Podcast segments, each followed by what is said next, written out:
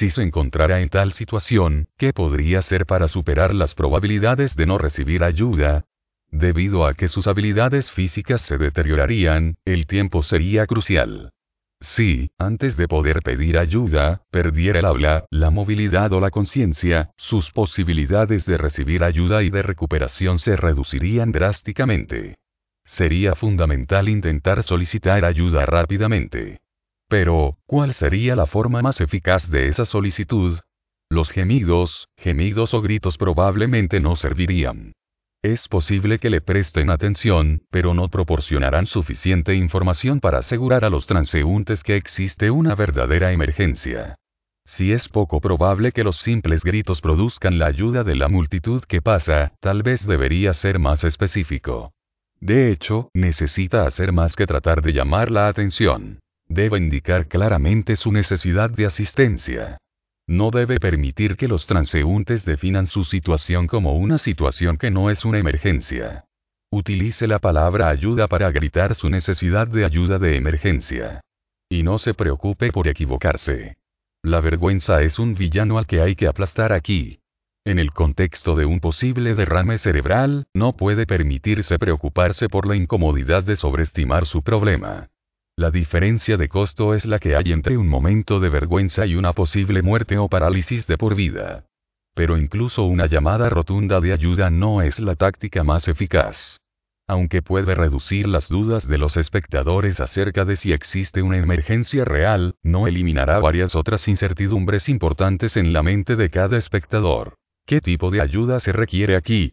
¿Debería ser yo quien proporcione la ayuda o debería serlo alguien más calificado?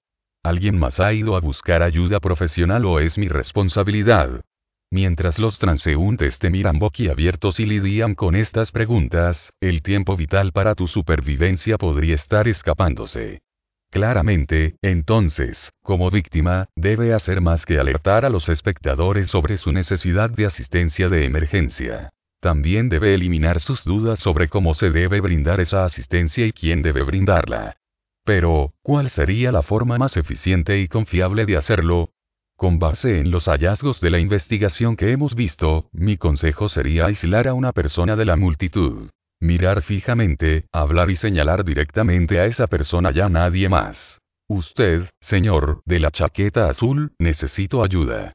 Llama una ambulancia. Con ese único enunciado debe disipar todas las incertidumbres que podrían impedir o retrasar la ayuda. Con esa única declaración habrás puesto al hombre de la chaqueta azul en el papel de Salvador.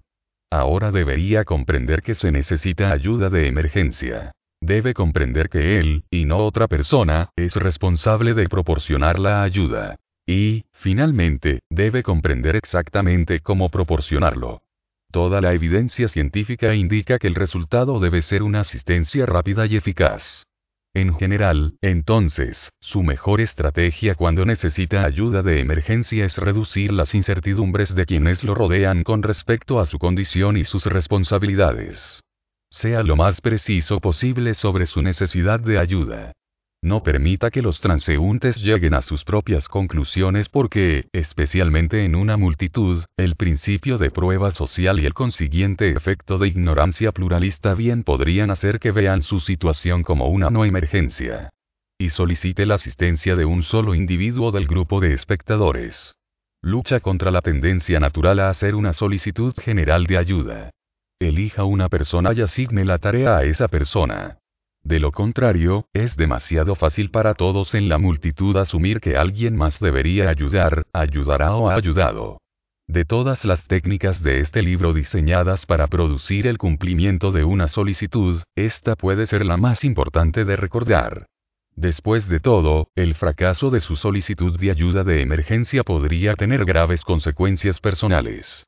No hace mucho, recibí algunas pruebas de primera mano sobre este punto. Estuve involucrado en una colisión automovilística bastante grave. Tanto yo como el otro conductor estábamos claramente heridos.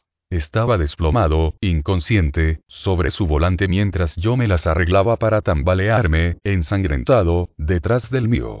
El accidente había ocurrido en el centro de una intersección a la vista de varias personas detenidas en sus autos en el semáforo. Mientras me arrodillaba en el camino al lado de mi puerta, tratando de aclarar mi mente, la luz cambió y los autos que esperaban comenzaron a rodar lentamente por la intersección. Sus conductores se quedaron boquiabiertos pero no se detuvieron. Recuerdo que pensé, oh, no, está sucediendo tal como dice la investigación. Todos están pasando.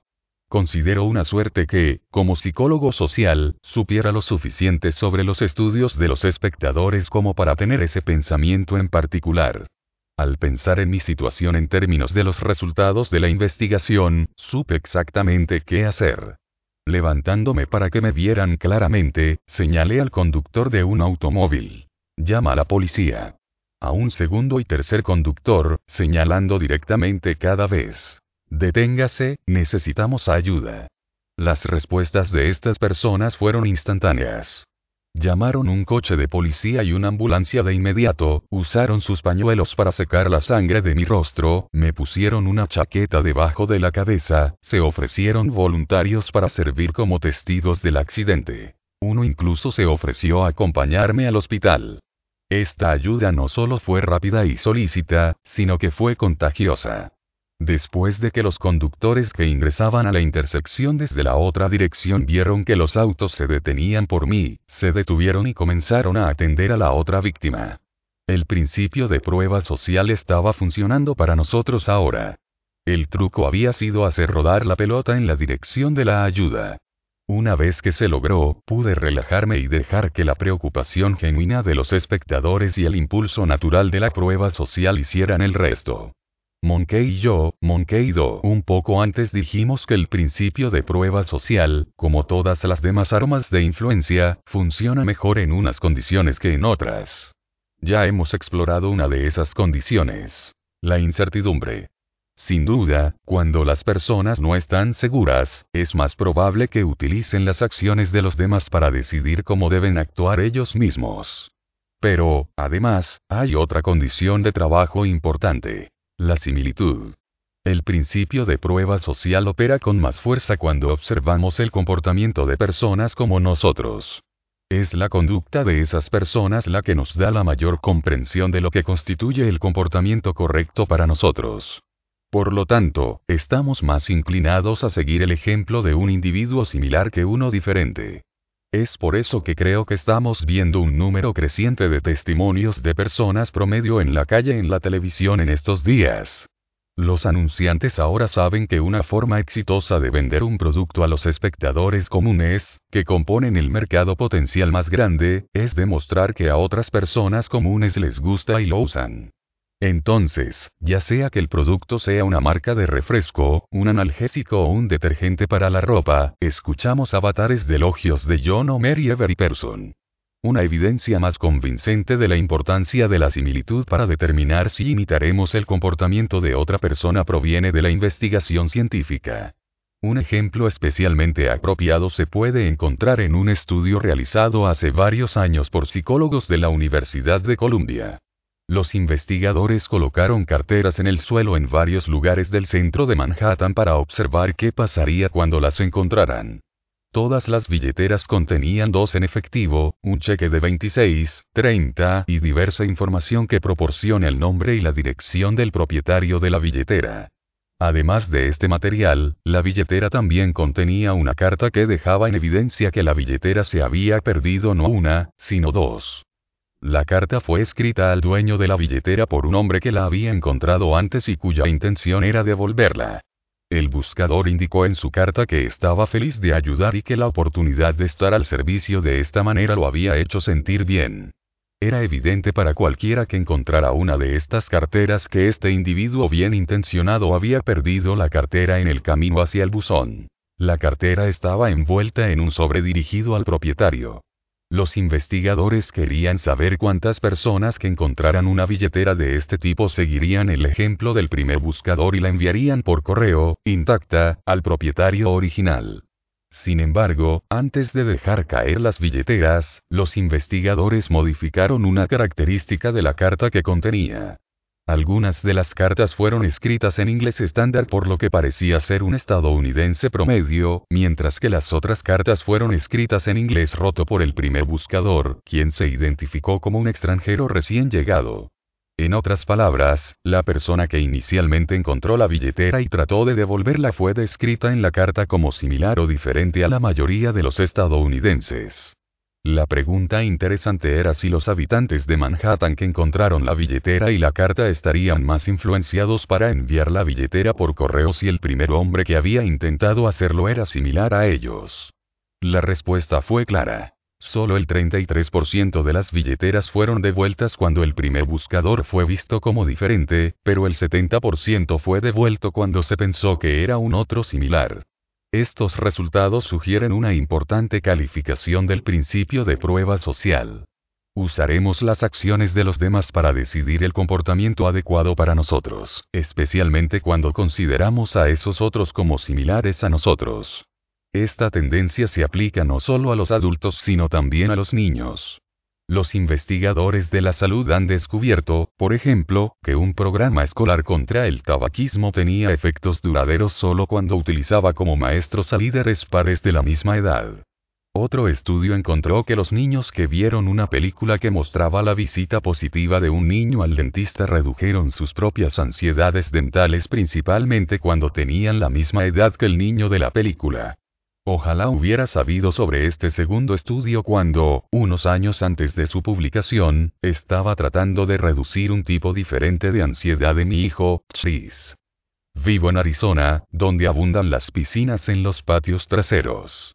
Una consecuencia lamentable es que todos los años varios niños pequeños se ahogan después de caer en una piscina desatendida.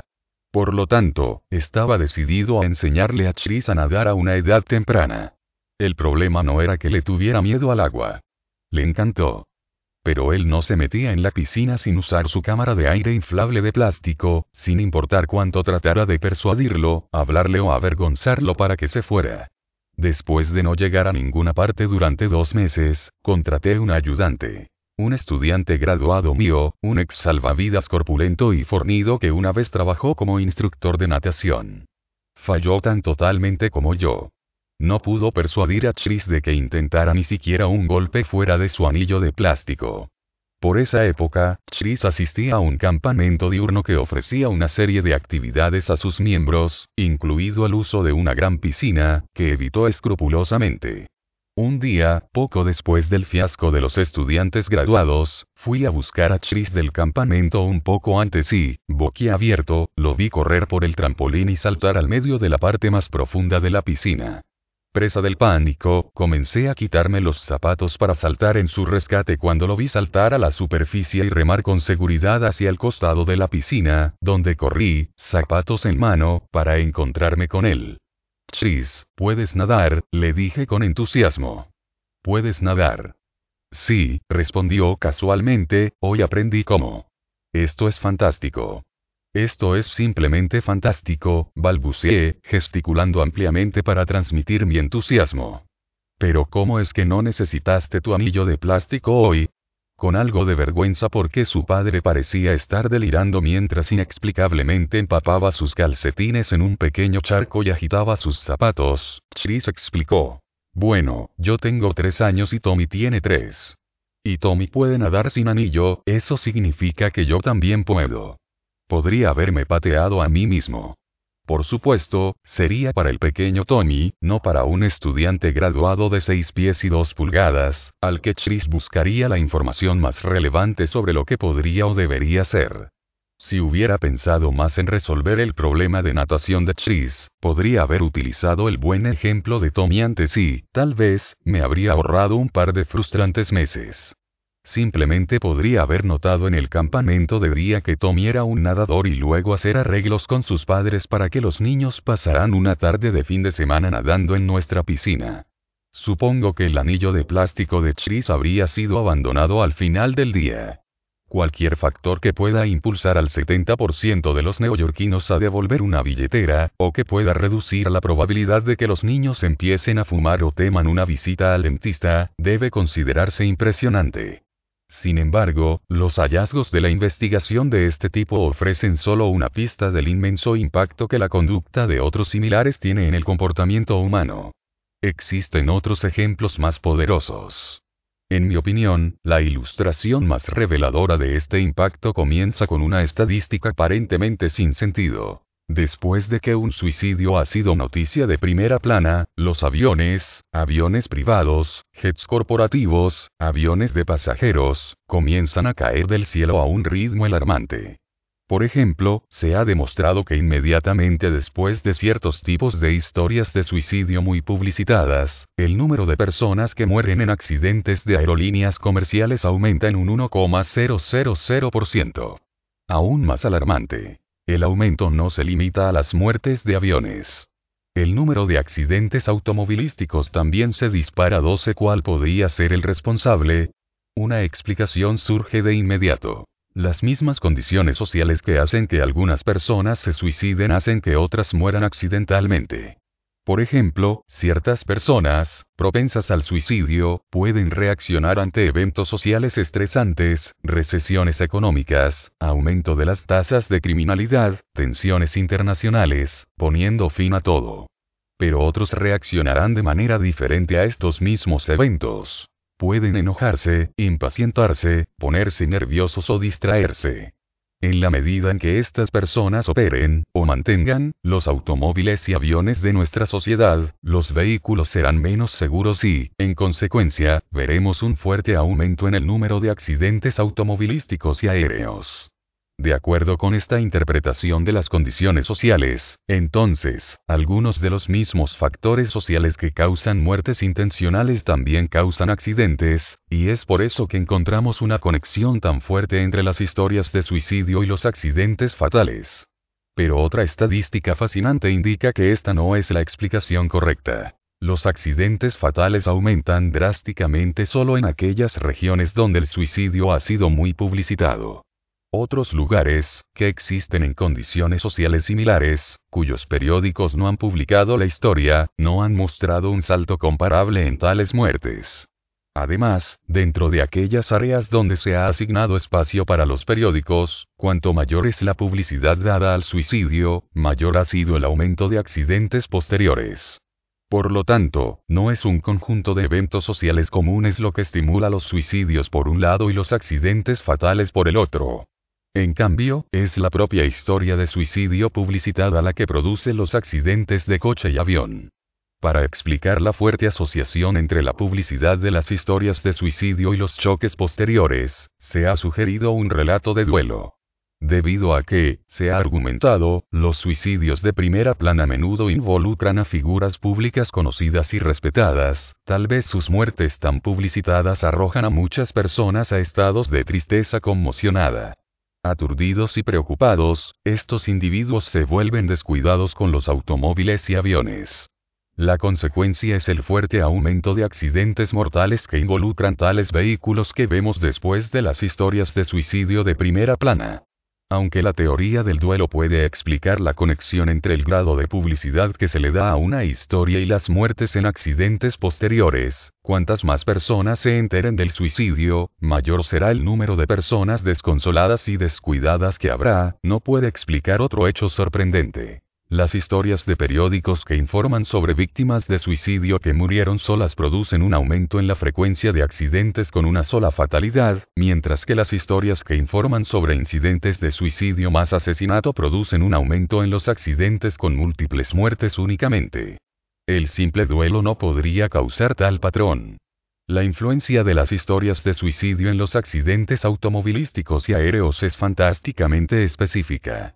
Historias de suicidios puros, en los que solo muere una persona, generan naufragios en los que solo muere una persona. Las historias de combinaciones suicidas asesinatos, en las que hay múltiples muertes, generan naufragios en los que hay múltiples muertes.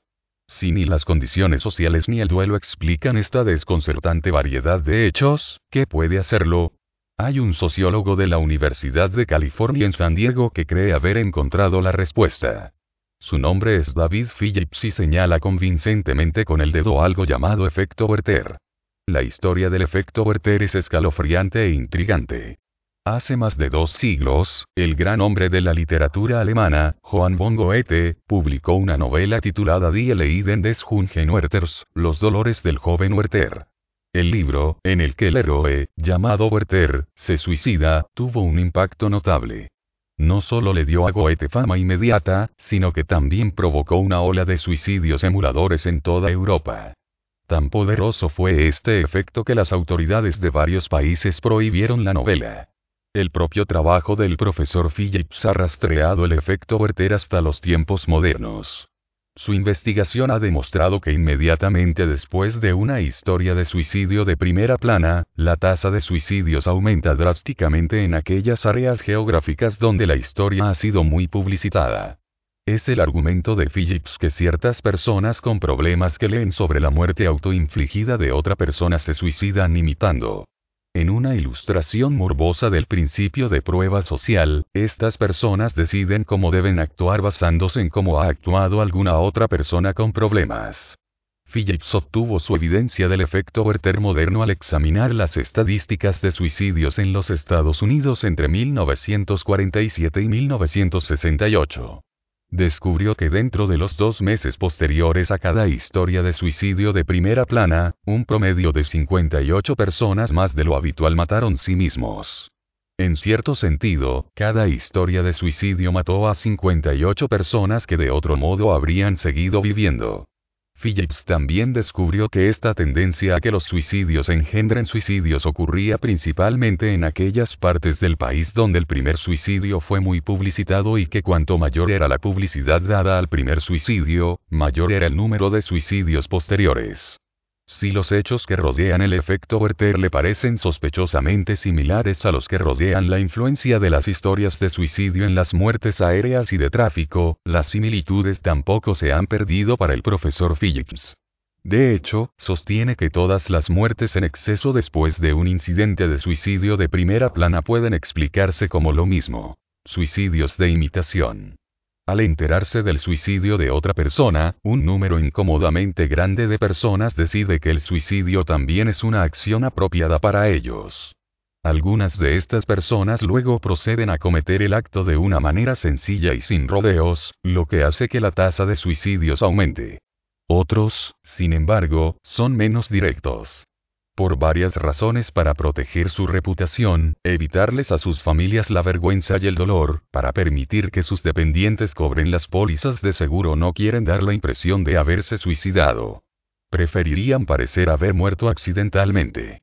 Entonces, intencional pero furtivamente, causan la ruina de un automóvil o un avión en el que están operando o simplemente viajando. Esto podría lograrse de una variedad de formas que suenan demasiado familiares. Un piloto de una aerolínea comercial podría hundir el morro de la aeronave en un punto crucial de despegue o podría aterrizar inexplicablemente en una pista ya ocupada en contra de las instrucciones de la torre de control. El conductor de un automóvil podría virarse repentinamente hacia un árbol o hacia el tráfico que se aproxima. Un pasajero en un automóvil o un avión corporativo podría incapacitar al operador y provocar un accidente mortal. El piloto de un avión privado podría, a pesar de todas las advertencias de radio, chocar contra otro avión. Por lo tanto, el alarmante aumento en las muertes por accidentes que encontramos después de los suicidios de primera plana se debe, según el doctor Phillips, muy probablemente al efecto Werther aplicado en secreto. Considero esta idea brillante. Primero, explica todos los datos a la perfección. Si estos naufragios son realmente casos ocultos de suicidio imitativo, tiene sentido que veamos un aumento en los naufragios después de que aparezcan las historias de suicidio. Y tiene sentido que el mayor aumento de accidentes ocurra después de las historias de suicidio que han sido más publicitadas y, en consecuencia, han llegado a la mayoría de las personas. Y tiene sentido que el número de choques aumente apreciablemente solo en aquellas áreas geográficas donde se publicitaron las historias de suicidio. E incluso tiene sentido que los suicidios de una sola víctima deban conducir solo a choques de una sola víctima, mientras que los incidentes de suicidio de múltiples víctimas solo deben conducir a choques de múltiples víctimas. La imitación es la clave. Pero hay una segunda característica valiosa de la visión de Phillips. No solo nos permite explicar los hechos existentes, sino que también nos permite predecir nuevos hechos que nunca antes se habían descubierto. Por ejemplo, si los choques anormalmente frecuentes que siguen a los suicidios publicitados se deben genuinamente a acciones imitativas más que accidentales, como resultado deberían ser más mortales. Es decir, las personas que intentan suicidarse probablemente harán arreglos, con un pie en el acelerador en lugar del freno, con la nariz del avión hacia abajo en lugar de hacia arriba, para que el impacto sea lo más letal posible. La consecuencia debería ser una muerte rápida y segura.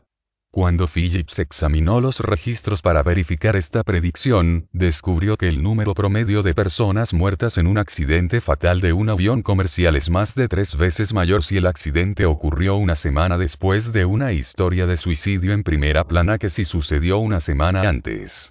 Un fenómeno similar se puede encontrar en las estadísticas de tráfico, donde hay evidencia de la eficiencia letal de los accidentes automovilísticos posteriores al suicidio. Las víctimas de accidentes automovilísticos fatales que siguen a las historias de suicidio de primera plana mueren cuatro veces más rápido de lo normal. Los programas de ese fueron seguidos por un aumento promedio de 35 suicidios sobre lo que se esperaba en la próxima semana. Es más, las películas televisadas y los programas de servicio público sobre el tema, incluso aquellos diseñados para reducir el problema, crean un grupo inmediato de muertes autoinfligidas, siendo los adolescentes impresionables y propensos a la imitación las víctimas más frecuentes 13. Otra predicción fascinante surge de la idea de Phillips. Si el aumento de naufragios que siguen a las historias de suicidio realmente representa un conjunto de muertes por imitación, entonces los imitadores deberían ser más propensos a copiar los suicidios de personas que son similares a ellos. El principio de prueba social establece que usamos información sobre cómo se han comportado otros para ayudarnos a determinar la conducta adecuada para nosotros. Pero como mostró el experimento de la billetera caída, estamos más influenciados de esta manera por las acciones de otros como nosotros. Por lo tanto, razonó Phillips, si el principio de prueba social está detrás del fenómeno, debería haber alguna similitud clara entre la víctima del suicidio altamente publicitado y aquellos que causan los naufragios posteriores. Al darse cuenta de que la prueba más clara de esta posibilidad provendría de los registros de accidentes automovilísticos que involucran a un solo automóvil y un conductor solitario, Phillips comparó la edad de la víctima de la historia de suicidio con las edades de los conductores solitarios que murieron en accidentes automovilísticos inmediatamente después. La historia apareció impresa. Una vez más, las predicciones fueron sorprendentemente acertadas. Cuando el periódico detalló el suicidio de un joven, fueron los conductores jóvenes quienes luego amontonaron sus autos en árboles, postes y terraplenes con resultados fatales. Pero cuando la noticia se refería al suicidio de una persona mayor, los conductores mayores murieron en tales choques. Aconsejé, entonces, que tuviéramos especial cuidado en nuestros viajes en estos momentos. Esta última estadística es la trituradora para mí. Quedo totalmente convencido y, al mismo tiempo, totalmente asombrado por ello. Evidentemente, el principio de prueba social es tan amplio y poderoso que su dominio se extiende a la decisión fundamental de vida o muerte.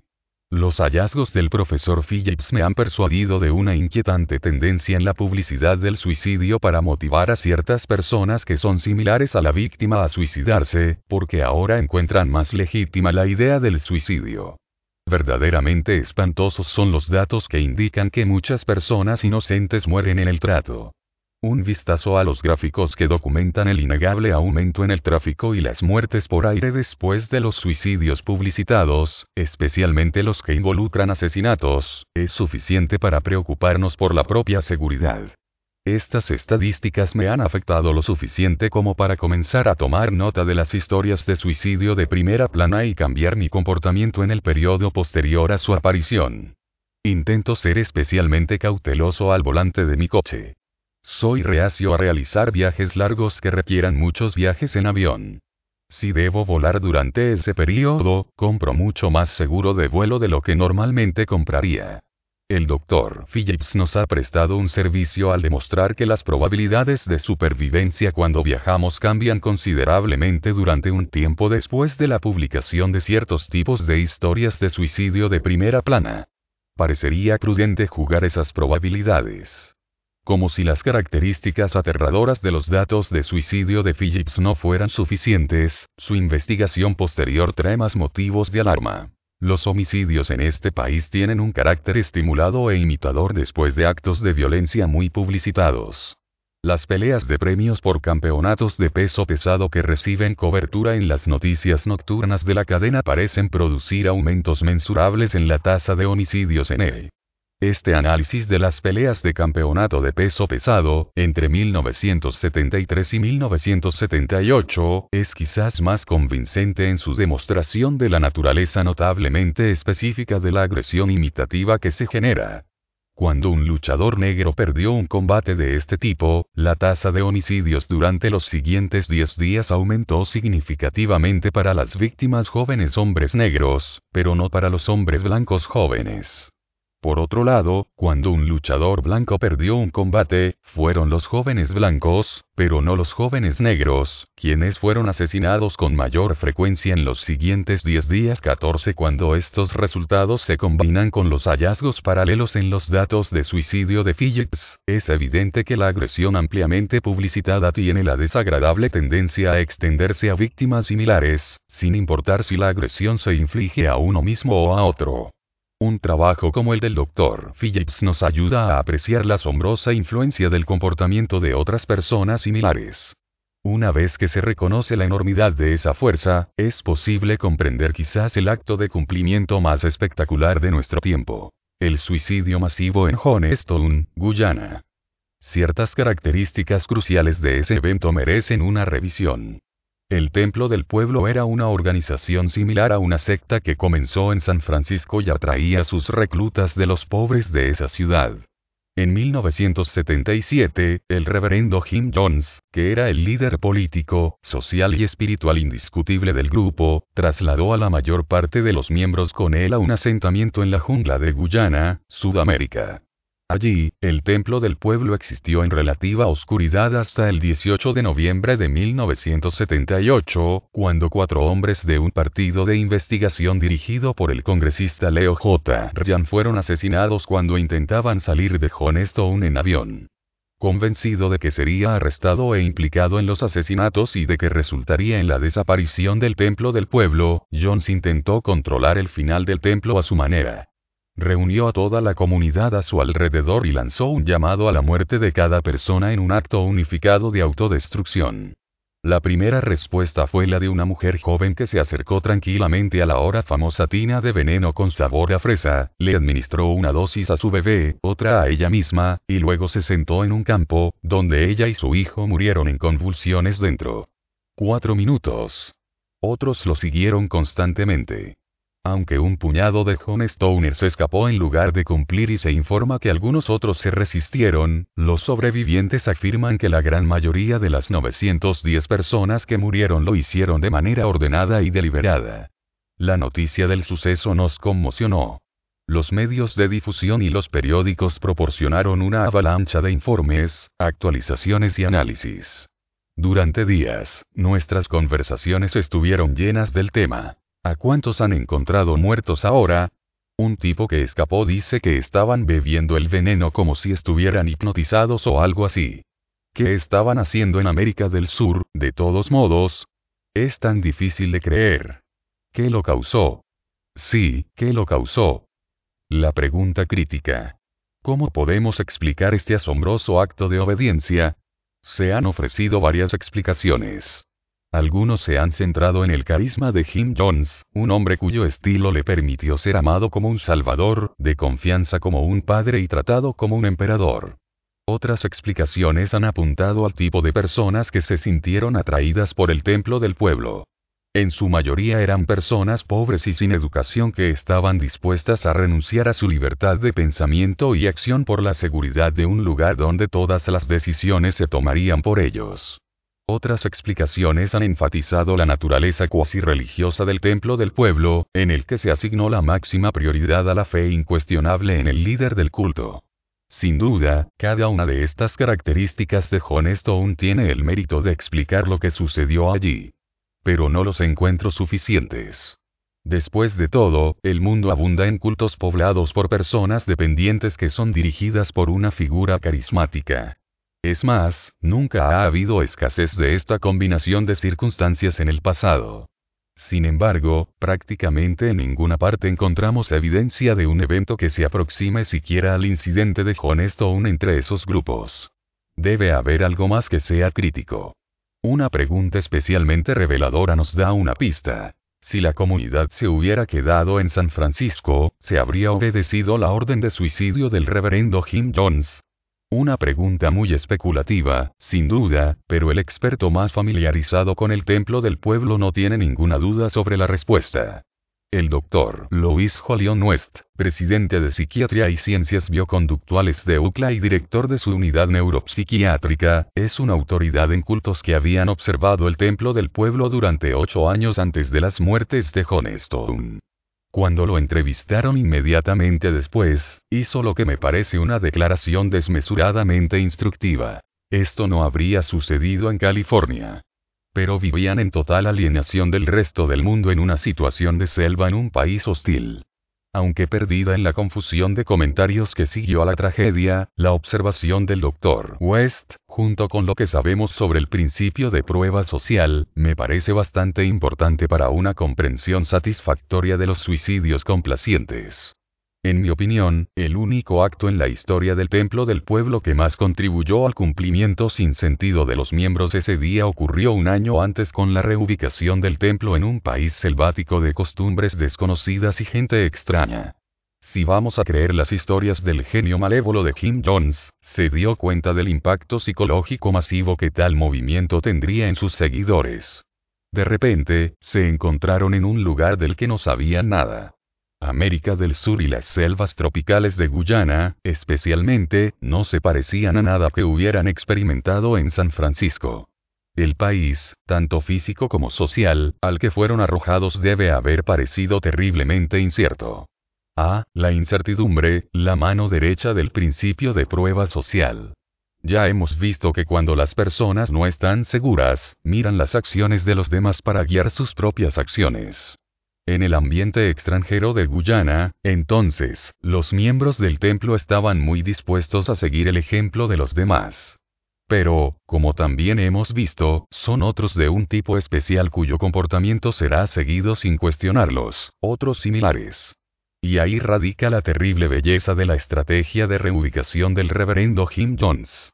En un país como Guyana, no había otros similares para un residente de Honestone, excepto la gente de Honestone. Lo que era correcto para un miembro de la comunidad estaba determinado en un grado desproporcionado por lo que otros miembros de la comunidad influenciados en gran medida por Jones hicieron y creyeron. Visto así, parece más comprensible el terrible orden, la falta de pánico, la sensación de calma con la que estas personas se trasladaron a la tina del veneno y a su muerte. Jones no los había hipnotizado. Estaban convencidos en parte por él, pero, lo que es más importante, también por el principio de la prueba social de que el suicidio era una conducta correcta. La incertidumbre que seguramente sintieron al escuchar por primera vez la orden de muerte debió haberlos llevado a mirar a quienes los rodeaban en busca de una definición de la respuesta adecuada. Vale la pena señalar en particular que encontraron dos piezas impresionantes de evidencia social, cada una apuntando en la misma dirección. El primero fue el grupo inicial de sus compatriotas, que rápida y voluntariamente tomaron los tragos de veneno. Siempre habrá algunos individuos tan fanáticamente obedientes en cualquier grupo dominado por líderes fuertes. Es difícil saber si, en este caso, habían recibido instrucciones especiales de antemano para que sirvieran de ejemplo o si eran, naturalmente, los más conformes con los deseos de Jones. No importa. El efecto psicológico de las acciones de esos individuos debe haber sido potente. Si los suicidios de personas similares en las noticias pueden influir en extraños para que se suiciden, imagínese cuán enormemente más convincente sería un acto así cuando los vecinos lo realizarán sin dudarlo en un lugar como Honestone. La segunda fuente de evidencia social provino de las reacciones de la propia multitud. Dadas las condiciones, sospecho que lo que ocurrió fue un ejemplo a gran escala del fenómeno de la ignorancia pluralista que frecuentemente infecta a los espectadores en las emergencias. Cada Honestoner observó las acciones de las personas que lo rodeaban para evaluar la situación y, encontrando una aparente calma porque todos los demás también estaban evaluando subrepticiamente en lugar de reaccionar, aprendieron que tomar turnos con los pacientes era el comportamiento correcto. Se esperaría que una evidencia social tan mal interpretada pero, no obstante, convincente, resultara precisamente en la espantosa compostura de la asamblea que esperaba en los trópicos de Guyana una muerte profesional. Desde mi propia perspectiva, la mayoría de los intentos de analizar el incidente de John Stone se han centrado demasiado en las cualidades personales de Jim Jones. Aunque era indudable que era un hombre de un dinamismo excepcional, me parece que el poder que ejercía provenía menos de su notable estilo personal que de su comprensión de los principios psicológicos fundamentales. Su verdadero genio como líder fue su comprensión de las limitaciones del liderazgo individual. Ningún líder puede esperar persuadir, con regularidad y por sí solo, a todos los miembros del grupo. Sin embargo, un líder enérgico puede esperar razonablemente persuadir a una proporción considerable de miembros del grupo. Entonces, la información en bruto de que se ha convencido a un número sustancial de miembros del grupo puede, por sí misma, convencer al resto. Por tanto, los líderes más influyentes son aquellos que saben cómo organizar las condiciones del grupo para permitir que el principio de prueba social funcione al máximo a su favor. Es en esto que Jones parece haberse inspirado. Su golpe maestro fue la decisión de trasladar a la comunidad del templo del pueblo desde sus raíces en la zona urbana de San Francisco a la lejanía de la Sudamérica ecuatorial, donde las condiciones de incertidumbre y similitud exclusiva harían que el principio de prueba social operara para él como quizás en ningún otro lugar. Allí, un asentamiento de mil personas, demasiado grande para ser mantenido en un dominio persistente por la fuerza de la personalidad de un hombre, podría transformarse de un grupo de seguidores a una manada. Como saben desde hace mucho tiempo los operadores de los mataderos, la mentalidad de un rebaño hace que sea fácil de manejar.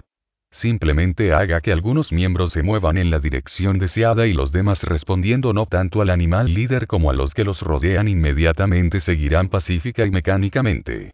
Los poderes del asombroso reverendo Jim Jones, entonces, probablemente se entiendan mejor no en términos de su estilo personal dramático, sino en su profundo conocimiento del arte del jiu-jitsu social. ¿Cómo decir que no? Este capítulo comenzó con un relato de la práctica relativamente inofensiva del seguimiento de la risa y ha pasado a historias de asesinatos y suicidios, todo explicado por el principio de prueba social. ¿Cómo podemos esperar defendernos contra un arma de influencia que impregna una gama tan amplia de comportamientos? La dificultad se ve agravada por la comprensión de que la mayoría de las veces, no queremos protegernos de la información que proporciona la prueba social. La evidencia que ofrece sobre cómo debemos actuar suele ser válida y valiosa. Con él, podemos navegar con confianza a través de una gran cantidad de decisiones sin tener que investigar personalmente los pros y los contras de cada una. En este sentido, el principio de prueba social nos equipa con un maravilloso tipo de dispositivo de piloto automático no muy diferente al que se encuentra a bordo de la mayoría de los aviones. Sin embargo, existen problemas ocasionales pero reales con los pilotos automáticos. Estos problemas aparecen siempre que la información de vuelo bloqueada en el mecanismo de control es incorrecta. En estos casos, nos desviarán del rumbo. Según el tamaño del error, las consecuencias pueden ser graves. Pero, debido a que el piloto automático que ofrece el principio de prueba social es más a menudo un aliado que un enemigo, no se puede esperar que queramos simplemente desconectarlo. Así nos encontramos ante un problema clásico. ¿Cómo hacer uso de un equipo que a la vez beneficia y pone en peligro nuestro bienestar? Afortunadamente, existe una salida al dilema. Debido a que las desventajas de los pilotos automáticos surgen principalmente cuando se introducen datos incorrectos en el sistema de control, nuestra mejor defensa contra estas desventajas es reconocer cuando los datos son incorrectos. Si podemos volvernos sensibles a situaciones en las que el piloto automático a prueba de redes sociales está trabajando con información inexacta, podemos desactivar el mecanismo y agarrar los controles cuando sea necesario. Hay dos tipos de situaciones en las que los datos incorrectos hacen que el principio de prueba social nos dé un mal consejo. La primera ocurre cuando la evidencia social ha sido falsificada intencionalmente. Invariablemente, estas situaciones son fabricadas por explotadores que intentan crear la impresión al diablo con la realidad de que una multitud está actuando de la manera que los explotadores quieren que actuemos. La risa enlatada de los programas de comedia de televisión, que ya hemos comentado, es una variedad de datos falsos de este tipo. Pero hay mucho más. Y gran parte de la falsificación es sorprendentemente obvia. Por ejemplo, las respuestas enlatadas no son exclusivas de los medios electrónicos o incluso de la era electrónica. De hecho, la explotación con mano dura del principio de prueba social se puede rastrear a través de la historia de una de nuestras formas de arte más venerables, la gran ópera. Este es el fenómeno llamado claquouin, que se dice que fue iniciado en 1820 por un par de habitués de la ópera de París llamados Sauton y Porcher. Sin embargo, los hombres eran más que aficionados a la ópera.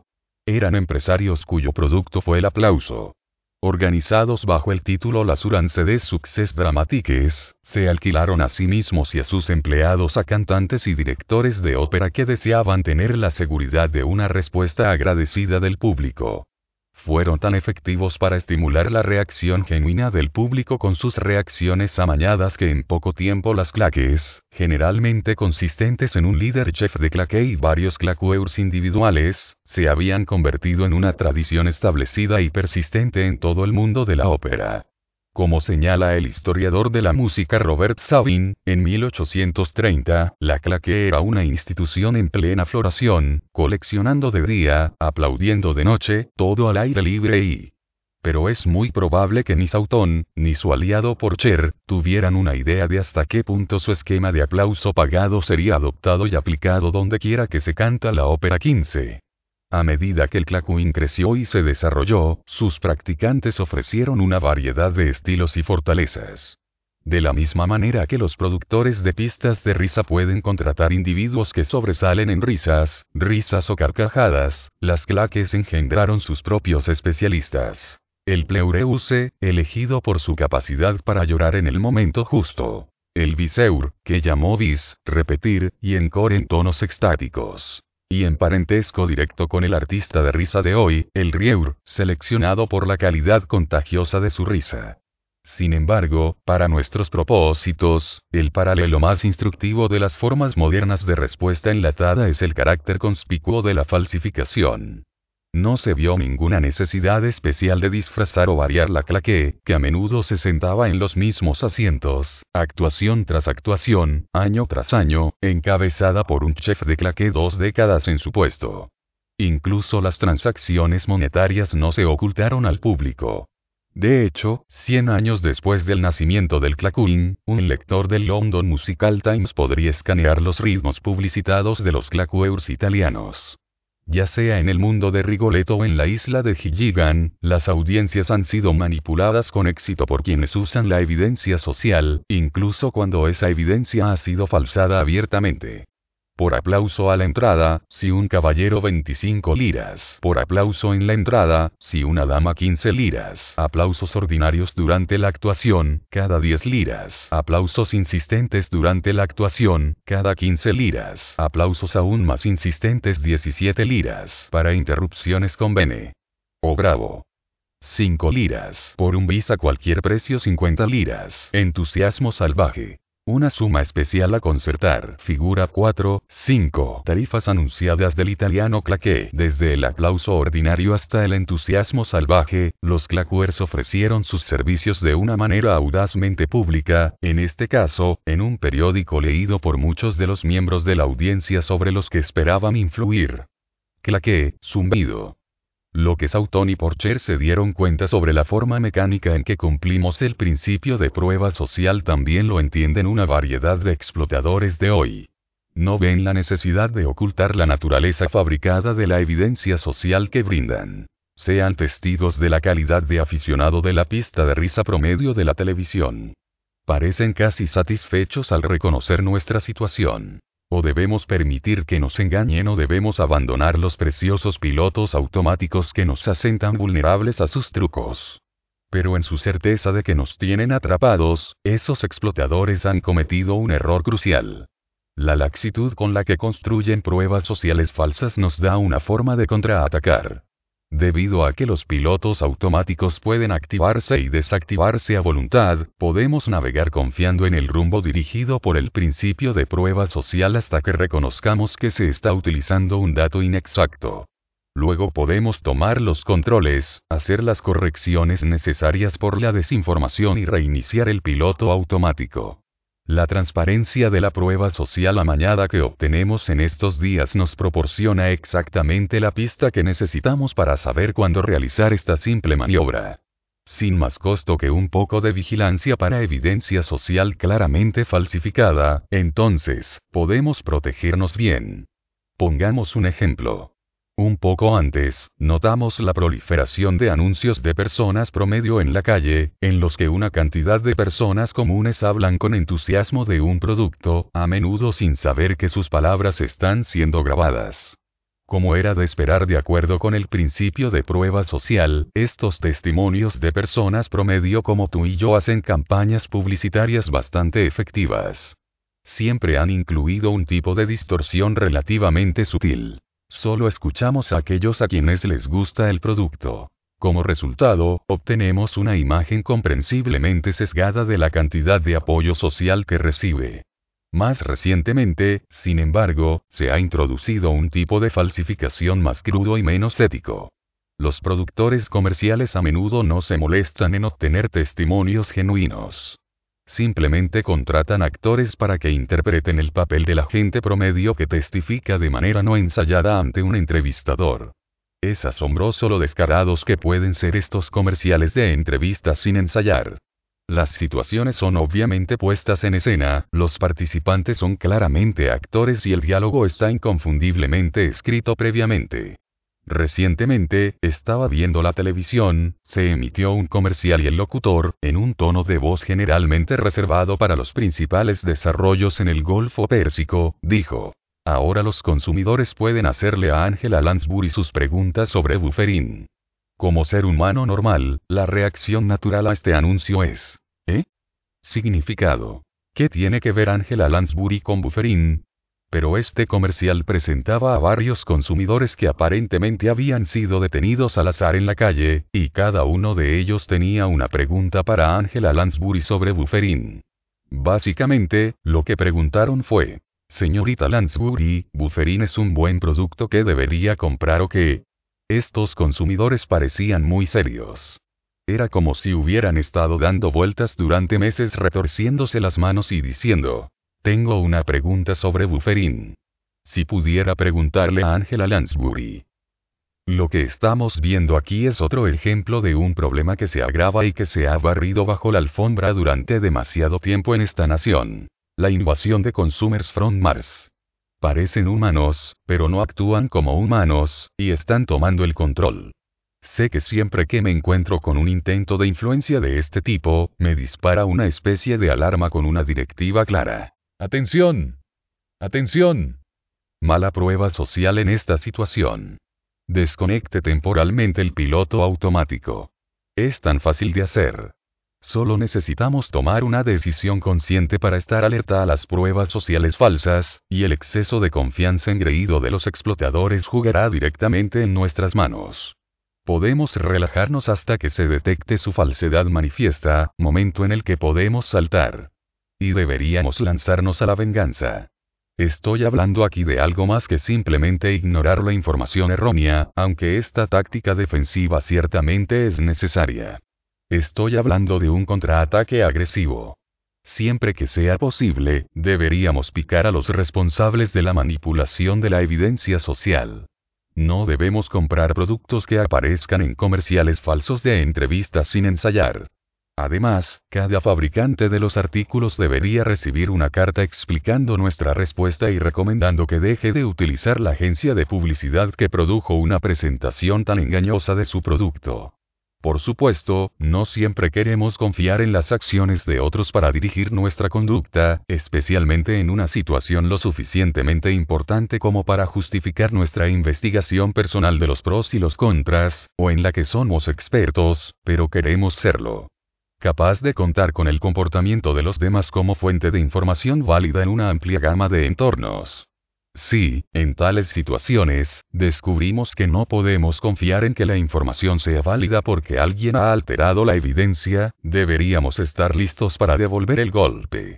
En tales casos, personalmente me siento impulsado por algo más que la aversión a ser engañado. Me irrita la idea de ser empujado a un rincón inaceptable por aquellos que socavarían uno de mis setos contra la sobrecarga decisiva de la vida moderna y obtengo un sentido genuino de justicia al atacar cuando lo intentan. Si eres como yo, también deberías hacerlo. Además de los momentos en que la evidencia social se falsifica deliberadamente, hay otro momento en el que el principio de la prueba social regularmente nos conducirá a equivocarnos. En tal caso, un error natural inocente producirá una prueba social en forma de bola de nieve que nos empujará a tomar la decisión incorrecta. El fenómeno de la ignorancia pluralista, en el que todos en una emergencia no ven motivo de alarma, es un ejemplo de este proceso. La mejor ilustración que conozco, sin embargo, proviene de la historia de uno de mis estudiantes, que era un patrullero de carreteras. Después de una sesión de clase en la que el tema de discusión fue el principio de prueba social, se quedó a conversar conmigo. Dijo que ahora entendía la causa de un tipo de accidente de tráfico que siempre lo había desconcertado antes. El accidente generalmente ocurrió en la autopista de la ciudad durante las horas pico, cuando los autos en todos los carriles se movían de manera constante pero lenta. Los eventos que llevaron al accidente comenzarían cuando un par de autos, uno detrás del otro, comenzarían a señalar simultáneamente la intención de salir del carril en el que se encontraban y pasar al siguiente. En cuestión de segundos, una larga fila de conductores detrás de los dos primeros seguiría su ejemplo, pensando que algo, un automóvil parado o una barrera de construcción, estaba bloqueando el carril de adelante. Sería en esta aglomeración de meterse en los espacios disponibles del siguiente carril donde ocurría con frecuencia una colisión. Lo extraño de todo, según el patrullero, era que muy a menudo no había ninguna obstrucción que evitar en primer lugar, y en el momento del accidente, esto debería haber sido obvio para cualquiera que mirara. Dijo que había sido testigo más de una vez de tales accidentes cuando había una carretera visiblemente despejada frente a los desafortunados cambios de carril. El relato del patrullero proporciona cierta información sobre la forma en que respondemos a la prueba social. Primero, parece que asumimos que si muchas personas están haciendo lo mismo, deben saber algo que nosotros no. Especialmente cuando no estamos seguros, estamos dispuestos a depositar una enorme cantidad de confianza en el conocimiento colectivo de la multitud. En segundo lugar, con bastante frecuencia la multitud se equivoca porque no actúa sobre la base de ninguna información superior, sino que reacciona, ella misma, al principio de prueba social. Entonces, si un par de conductores de autopistas decidieran por coincidencia cambiar de carril en el mismo momento, los siguientes dos conductores podrían hacer lo mismo, asumiendo que los conductores delanteros hubieran detectado una obstrucción. La evidencia social resultante que confrontan a los conductores detrás de este grupo sería poderosa. Cuatro autos sucesivos, todos con sus intermitentes parpadeando, tratando de pasar al siguiente carril se encenderían más luces de señalización. La prueba social sería innegable para entonces. Para los conductores que se encuentran en la parte trasera, no puede haber duda sobre la corrección de cambiar de carril. Todos los que están delante deben saber algo. Tan concentrados estarían en trabajar ellos mismos en el siguiente carril que, sin siquiera verificar el verdadero estado de la carretera frente a ellos, los conductores comenzarían un asalto de flanco de una línea de largo. Choque. Aquí hay una lección. Nunca se debe confiar plenamente en un dispositivo de piloto automático, como la prueba social. Incluso cuando ningún saboteador ha introducido información incorrecta en el mecanismo, a veces puede volverse loco por sí solo. Necesitamos comprobar la máquina de vez en cuando para asegurarnos de que no ha funcionado en sincronía con las otras fuentes de evidencia en la situación los hechos objetivos, nuestras experiencias previas, nuestros propios juicios. Afortunadamente, esta precaución no requiere mucho esfuerzo ni mucho tiempo. Un vistazo rápido es todo lo que se necesita. Y esta pequeña precaución merece la pena. Las consecuencias de depender decididamente de la evidencia social pueden ser aterradoras. Este aspecto del fenómeno de la prueba social siempre me recuerda la forma en que ciertas tribus indias los pies negros, los cree, las serpientes y los cuervos solían cazar al búfalo norteamericano. Hay dos características de los búfalos que los hacen especialmente susceptibles a evidencias sociales erróneas. Primero, sus ojos están puestos en sus cabezas para que les sea más fácil ver de lado que de frente. En segundo lugar, cuando corren, como en una estampida, es con la cabeza agachada para que no puedan ver por encima de la manada. Como resultado, los indios se dieron cuenta de que era posible matar un gran número de búfalos iniciando una manada que corría hacia un acantilado. Los animales, respondiendo a la atronadora prueba social que los rodeaba, y sin mirar nunca hacia arriba para ver lo que les esperaba, hicieron el resto. Un observador asombrado de tal cacería describió el resultado mortal de la confianza obsesiva del búfalo en el conocimiento colectivo. De esta manera, fue posible atraer a una manada hacia un precipicio y hacer que se precipitara en masa, los líderes fueron empujados por sus seguidores y todos los demás siguiéndolos por su propia voluntad 16. Ciertamente, un aviador cuyo avión está bloqueado en piloto automático sería prudente que mirara ocasionalmente el panel de instrumentos y por la ventana. De la misma manera, debemos mirar hacia arriba y alrededor periódicamente siempre que estemos atrapados en la evidencia de la multitud. Sin esta simple salvaguarda contra pruebas sociales equivocadas, nuestras perspectivas bien podrían correr paralelas a las de los cambiadores de carril de la autopista y el búfalo norteamericano. Crash. Informe del lector de un ex empleado de hipódromo. Me di cuenta de un método de falsificar evidencia social en beneficio propio mientras trabajaba en una pista de carreras. Para reducir las probabilidades y ganar más dinero, algunos apostadores pueden convencer al público para que apueste por caballos malos. Las probabilidades en una pista de carreras se basan en donde se apuesta el dinero. Cuanto más dinero tenga un caballo, menores, mejores, serán las probabilidades. Mucha gente que juega a los caballos tiene sorprendentemente poco conocimiento de carreras o estrategia de apuestas. Por lo tanto, especialmente cuando no saben mucho sobre los caballos en una carrera en particular, muchas veces simplemente apostarán al favorito. Debido a que los tableros de bolsas se muestran con probabilidades actualizadas, el público siempre puede saber quién es el favorito actual. El sistema que puede usar un gran apostador para modificar las probabilidades es bastante simple. El tipo tiene en mente un caballo que cree que tiene buenas posibilidades de ganar. A continuación, elige un caballo que tiene grandes probabilidades, digamos, 15 a 1, y no tiene una posibilidad realista de ganar. En el momento en que se abren las ventanas mutuas, el tipo deposita 100 dólares en el caballo inferior, creando un favorito instantáneo cuyas probabilidades en el tablero caen a aproximadamente 2 a 1. Ahora los elementos de la prueba social comienzan a funcionar. Las personas que no están seguras de cómo apostar en la carrera miran el tablero para ver qué caballo los primeros apostantes han decidido que es el favorito, y lo siguen. Ahora se produce un efecto de bola de nieve cuando otras personas siguen apostando al favorito. En este punto, el gran apostador puede volver a la ventana y apostar fuertemente por su verdadero favorito, que tendrá mejores probabilidades ahora porque el nuevo favorito ha bajado el tablero. Si el tipo gana, la inversión inicial de 100 dólares habrá valido la pena muchas veces. Yo mismo he visto pasar esto. Recuerdo una vez que una persona depositó 100 dólares en un tiro de 10 a 1 antes de la carrera, lo que lo convirtió en el favorito temprano. Los rumores comenzaron a circular por la pista, la gente sabía algo. Lo siguiente que sabes es que todos, yo incluido, apostaban por este caballo. Terminó corriendo último y tenía una pierna mala. Mucha gente perdió mucho dinero. Sin embargo, alguien salió adelante. Nunca sabremos quién pero él es el que tiene todo el dinero. Entendió la teoría de la prueba social.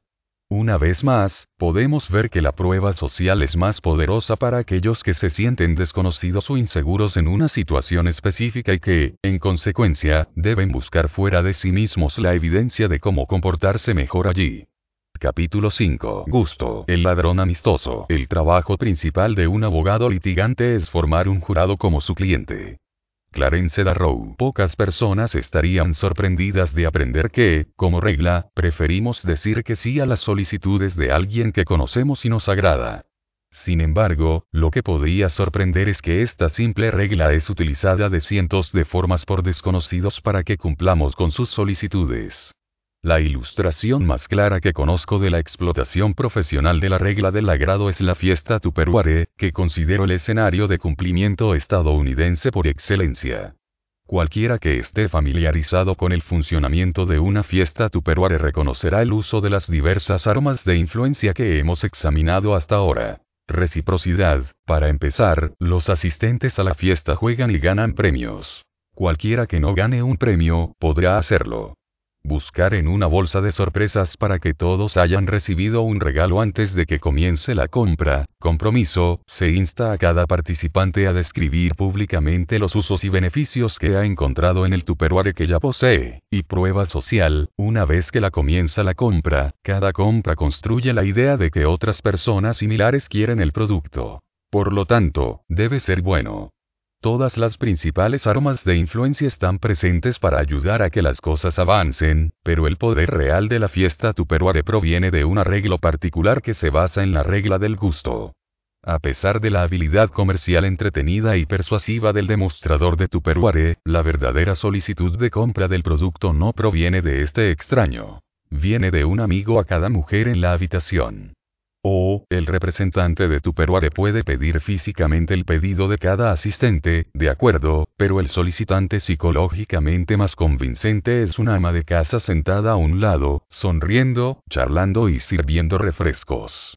Ella es la anfitriona de la fiesta, que ha convocado a sus amigas para la manifestación en su casa y que, como todos saben, saca provecho de cada pieza vendida en su fiesta. Simple. Al proporcionar al anfitriona un porcentaje de la ganancia, Tupperware Home Parties Corporation hace arreglos para que sus clientes compren de y para un amigo en lugar de un vendedor desconocido. De esta manera, la atracción, la calidez, la seguridad y la obligación de la amistad se trasladan al escenario de las ventas. Los investigadores de consumidores Frenzer y Davis, que han examinado los vínculos sociales entre la anfitriona y los asistentes a la fiesta en los entornos de ventas de fiestas en casa, han afirmado el poder del enfoque de la empresa. La fuerza de ese vínculo social tiene el doble de probabilidades de determinar la compra de productos que preferencia por el producto en sí. Los resultados han sido notables. Recientemente se estimó que las ventas de Tupperware superan los 2,5 millones por día. Lo interesante es que los clientes parecen ser plenamente conscientes de las presiones de agrado y amistad que se materializan en la fiesta Tupperware. A algunos no parece importarles. Otros lo hacen, pero no parecen saber cómo evitarlos. Una mujer con la que hablé describió sus reacciones con algo de frustración en su voz. Ha llegado al punto en el que odio que me inviten a las fiestas Tupperware. Tengo todos los contenedores que necesito. Y si quisiera más, podría comprar otra marca más barata en la tienda. Pero cuando un amigo llama, siento que tengo que irme. Y cuando llego, siento que tengo que comprar algo. ¿Qué puedo hacer? Es para uno de mis amigos. Con un aliado tan irresistible como el principio de la amistad en funcionamiento, no es de extrañar que la compañía haya abandonado los puntos de venta minorista y haya impulsado el concepto de fiesta en casa hasta que ahora comience una fiesta tupperware en algún lugar cada 2,7 segundos. Pero, por supuesto, todo tipo de profesionales de cumplimiento reconocen la presión de decir que sí a alguien que conocemos y nos agrada. Tomemos, por ejemplo, el número creciente de organizaciones benéficas que reclutan voluntarios para recabar donaciones cerca de sus propios hogares. Entienden perfectamente lo difícil que es para nosotros rechazar una solicitud de caridad cuando proviene de un amigo o vecino. Otros profesionales del cumplimiento han descubierto que el amigo ni siquiera tiene que estar presente para ser eficaz. A menudo, basta con mencionar el nombre del amigo. Shackle Corporation, que se especializa en ventas puerta a puerta de varios productos relacionados con el hogar, aconseja a sus vendedores que utilicen el método de cadena sin fin para encontrar nuevos clientes. Una vez que un cliente admite que le gusta un producto, se le puede presionar para que proporcione los nombres de amigos que también agradecerían conocerlo. Las personas en esa lista pueden entonces ser contactadas para ventas y una lista de sus amigos, quienes pueden servir como fuentes para otros clientes potenciales, y así sucesivamente en una cadena interminable.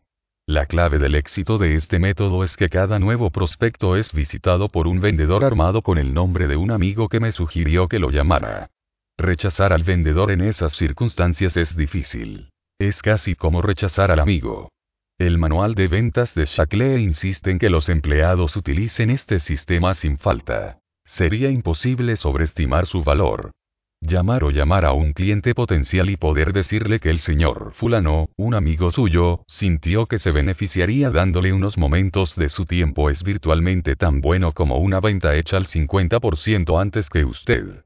Entrar. El uso generalizado por los practicantes de la obediencia del vínculo de agrado entre amigos nos dice mucho sobre el poder de la regla del agrado para producir asentimiento. De hecho, nos encontramos con que estos profesionales buscan beneficiarse de la regla incluso cuando las amistades ya formadas no están presentes para que las empleen. En estas circunstancias, la estrategia de cumplimiento de los profesionales es bastante directa. Primero consiguen que nos gusten. Hay un hombre en Detroit, Joe Girard, que se especializó en usar la regla del gusto para vender Chevrolet. Se hizo rico en el proceso, ganando más de 200 mil dólares al año. Con ese salario, podríamos adivinar que era un ejecutivo de GM de alto nivel o quizás el dueño de una concesionaria Chevrolet. Pero no. Hizo su dinero como vendedor en la sala de exposiciones. En lo que hizo, fue fenomenal. Durante 12 años seguidos, ganó el título de vendedor de automóviles número uno. Vendió un promedio de más de 5 autos y camiones cada día que trabajó. Y ha sido llamado el mejor vendedor de autos del mundo por el libro Guinness de los récords mundiales. A pesar de todo su éxito, la fórmula que empleó fue sorprendentemente simple. Consistía en ofrecer a las personas solo dos cosas. Un precio justo y alguien a quien les gustaba comprar. Y eso es todo, afirmó en una entrevista. Encontrar al vendedor que les guste, más el precio. Ponlos a ambos juntos y obtendrás un trato. Multa. La fórmula de Joe Girar nos dice cuán vital es la regla del gusto para su negocio, pero no nos dice lo suficiente. Por un lado, no nos dice por qué les gustaba más a los clientes que a cualquier otro vendedor que ofreciera un precio justo. Hay una pregunta general crucial, y fascinante, que la fórmula de Joe deja sin respuesta. ¿Cuáles son los factores que hacen que a una persona le guste otra persona? Si supiéramos esa respuesta, estaríamos muy lejos de comprender cómo personas como Joe pueden arreglar con tanto éxito que nos gusten y, a la inversa, cómo podríamos conseguir que otros como nosotros. Afortunadamente, los científicos sociales han estado haciendo la pregunta durante décadas. Su evidencia acumulada les ha permitido identificar una serie de factores que causan simpatía de manera confiable. Y, como veremos, cada uno de ellos es utilizado inteligentemente por los profesionales de cumplimiento para impulsarnos en el camino hacia el sí. Atractivo físico. Aunque generalmente se reconoce que las personas atractivas tienen una ventaja en la interacción social, los hallazgos recientes indican que es posible que hayamos subestimado gravemente el tamaño y el alcance de esa ventaja. Parece haber un clic, una respuesta de zumbido a personas atractivas. Como todas las reacciones de clic, zumbido, ocurre automáticamente, sin premeditación. La respuesta en sí cae en una categoría que los científicos sociales llaman efectos de halo. Un efecto de halo ocurre cuando una característica positiva de una persona domina la forma en que los demás la ven. Y la evidencia ahora es clara de que el atractivo físico es a menudo una de esas características. Las investigaciones han demostrado que asignamos automáticamente a las personas atractivas rasgos favorables como el talento, la bondad, la honestidad y la inteligencia. Además, hacemos estos juicios sin ser conscientes de que el atractivo físico juega un papel en el proceso. Algunas de las consecuencias de esta suposición inconsciente de que ser guapo es igual a bueno me asustan. Por ejemplo, un estudio de las elecciones federales canadienses encontró que los candidatos atractivos recibieron más de dos veces y media más votos que los candidatos poco atractivos uno a pesar de la evidencia de favoritismo hacia los políticos atractivos, la investigación de seguimiento demostró que los votantes no se dan cuenta de su parcialidad. De hecho, el 73% de los votantes canadienses encuestados negó en los términos más enérgicos que sus votos hubieran sido influenciados por la apariencia física. Solo el 14% incluso admitió la posibilidad de tal influencia. Se ha encontrado un efecto similar en situaciones de contratación. En un estudio, la buena preparación de los solicitantes en una entrevista de empleo simulada representó decisiones de contratación más favorables que las calificaciones laborales. Esto, a pesar de que los entrevistadores afirmaron que la apariencia jugó un papel pequeño en sus elecciones. Dos investigaciones igualmente inquietantes indican que nuestro proceso judicial es igualmente susceptible a las influencias de las dimensiones corporales y la estructura ósea. Es probable que las personas atractivas reciban un trato muy favorable en el sistema legal. Por ejemplo, en un estudio de Pensilvania, los investigadores calificaron el atractivo físico de 74 acusados varones separados al comienzo de sus juicios penales. Cuando, mucho más tarde, los investigadores comprobaron los resultados de estos casos en los registros judiciales, encontraron que los hombres guapos habían recibido sentencias significativamente más ligeras. De hecho, los acusados atractivos tenían el doble de probabilidades de evitar la cárcel que los menos atractivos tres en otro estudio, este sobre los daños otorgados en un juicio por negligencia organizado, un acusado que era más guapo que su víctima se evaluó una cantidad promedio de 5.623. Pero cuando la víctima era la más atractiva de las dos, la indemnización promedio era de 10.051. Además, tanto los jurados masculinos como femeninos exhibieron el favoritismo basado en el atractivo. Otros experimentos han demostrado que las personas atractivas tienen más probabilidades de obtener ayuda cuando la necesitan y son más persuasivas para cambiar las opiniones de una audiencia. Aquí también ambos sexos responden de la misma manera. En el estudio de ayuda, por ejemplo, los hombres y mujeres más guapos recibieron ayuda con más frecuencia, incluso de miembros de su propio sexo 4 por supuesto, podría esperarse que ocurra una excepción importante a esta regla si se considera a la persona atractiva como competidor directo, especialmente como rival romántico. Sin embargo, a falta de esta calificación, es evidente que las personas atractivas disfrutan de una enorme ventaja social en nuestra cultura. Son más queridos, más persuasivos, se les ayuda con más frecuencia y se les considera con mejores rasgos de personalidad y capacidades intelectuales. Y parece que los beneficios sociales de la buena apariencia comienzan a acumularse bastante pronto. La investigación sobre niños de escuela primaria muestra que los adultos ven los actos agresivos como menos traviesos cuando los realiza un niño atractivo y que los maestros presumen que los niños guapos son más inteligentes que sus compañeros menos atractivos 5. No es de extrañar, entonces, que los profesionales del cumplimiento usualmente exploten el halo del atractivo físico. Debido a que nos gustan las personas atractivas y porque tendemos a cumplir con las que nos gustan, tiene sentido que los programas de capacitación en ventas incluyan sugerencias de aseo personal, que los pañeros de moda seleccionen a su personal de piso entre los candidatos atractivos y que los estafadores sean guapos y estafadores mujeres bonitas. Semejanza. Pero, ¿y si la apariencia física no es un gran problema? Después de todo, la mayoría de la gente posee una apariencia promedio. Hay otros factores que puedan utilizarse para producir agrado. Como saben tanto los investigadores como los profesionales del cumplimiento, hay varios, y uno de los más influyentes es la similitud. Nos gustan las personas que son similares a nosotros. Este hecho parece ser cierto ya sea que la similitud se encuentre en el área de opiniones, rasgos de personalidad, antecedentes o estilo de vida. En consecuencia, aquellos que desean agradarnos para aumentar nuestro cumplimiento pueden lograr ese propósito apareciendo similares a nosotros en cualquiera de una amplia variedad de formas. El vestido es un buen ejemplo. Varios estudios han demostrado que es más probable que ayudemos a quienes se visten como nosotros. En un estudio, realizado a principios de la década de 1970, cuando los jóvenes tendían a vestirse de manera hippie recta, los experimentadores se pusieron ropa hippie recta y pidieron a los estudiantes universitarios en el campus un centavo para hacer una llamada telefónica. Cuando el experimentador se vistió de la misma manera que el estudiante, la solicitud se concedió en más de dos tercios de los casos. Pero cuando el estudiante y el solicitante vestían de manera diferente, la moneda de 10 centavos se proporcionaba menos de la mitad del tiempo. Otro experimento muestra cuán automática puede ser nuestra respuesta positiva a otros similares. Se descubrió que los manifestantes en una manifestación contra la guerra no solo tenían más probabilidades de firmar la petición de un solicitante vestido de manera similar, sino también de hacerlo sin molestarse en leerla primero.